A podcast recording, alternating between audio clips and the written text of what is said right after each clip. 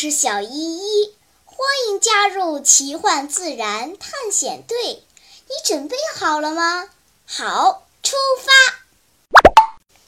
紧张的期末考试终于结束了，伙伴们来到了美丽的塞班岛。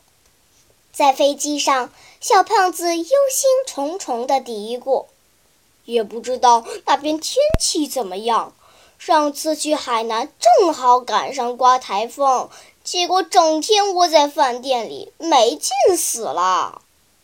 小依依笑着说：“别担心，塞班岛位于太平洋和菲律宾海之间，岛的面积虽然不大，但是四周有天然形成的珊瑚礁屏障，阻挡了外海的风浪。”一年四季，气候宜人，非常适合旅游度假。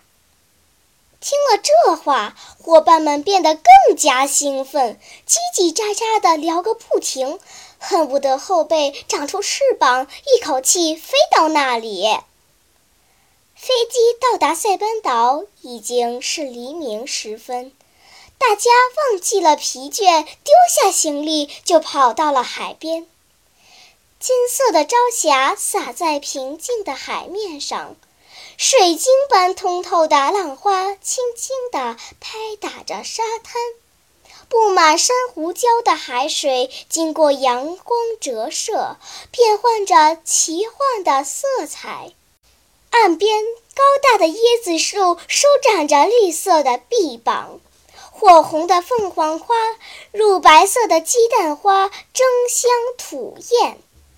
面对美景，大家压抑了很久的情绪一下子释放出来。大家游泳、潜水、堆沙堡、打水仗，玩得无比开心。中午，大家就在椰子树下野餐。妞妞抓起一把沙子，一边看一边赞叹：“难怪这里的沙滩叫银滩，沙粒都是银白色的。”小依依做了个鬼脸，神秘地说：“你们知道吗？这银白色的沙粒不是天然形成的，而是一种喜欢吃珊瑚的怪鱼拉的屎。”啊！小胖子正在啃汉堡包，恶心的差点吐出来。小依依，你能能不等我吃完了再说呀？每次我吃东西的时候，你就讲恶心的事情。等你吃完，太阳就下山了。超超笑着说：“小依依，你快说吧。”小依依看着小胖子的撅嘴，笑着说：“好了，我先不说了。明天我们坐潜水艇游海底，能看到这种怪鱼。到时候我再告诉你们。”第二天，伙伴们乘坐潜水艇来到二十米深的海底。海水像宝石一样通透，呈现出深蓝、浅蓝、翠绿等不同的颜色。一堆堆的珊瑚礁像海底种植的巨大蘑菇，大大小小的鱼呈现不同的队列，好像在听从谁的指挥，动作整齐划一，就那么招之即来，挥之即去。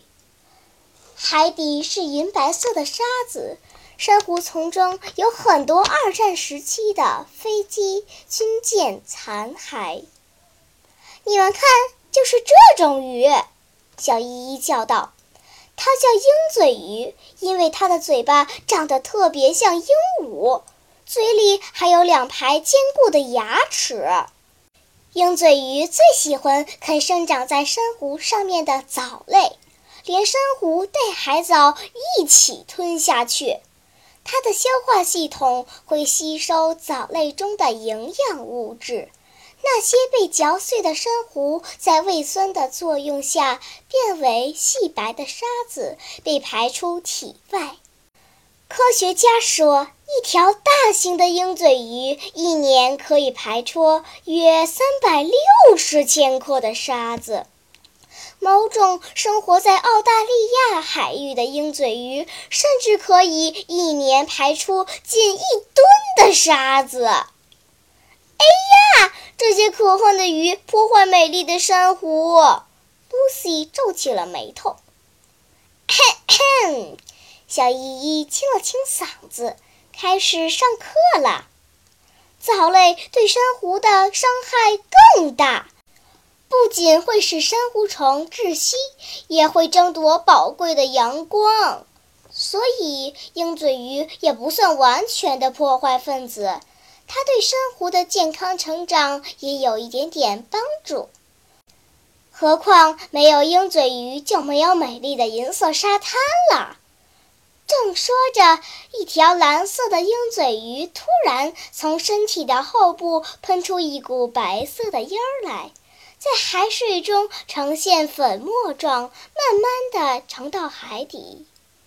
珊瑚的主要成分是碳酸钙，遇到胃酸就会放出二氧化碳。这些气体积累到一定程度，就会像打开可乐的瓶子一样，砰的一下，连同沙子一起喷出体外。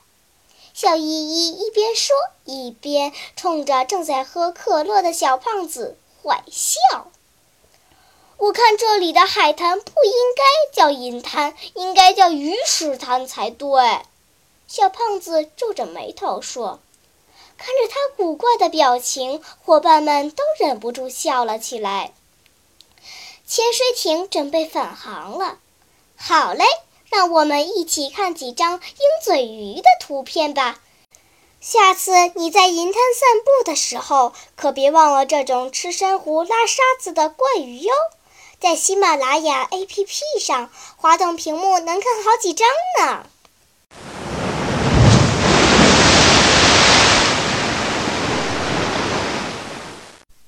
好啦，今天的探险就到这里吧，我们该回去啦。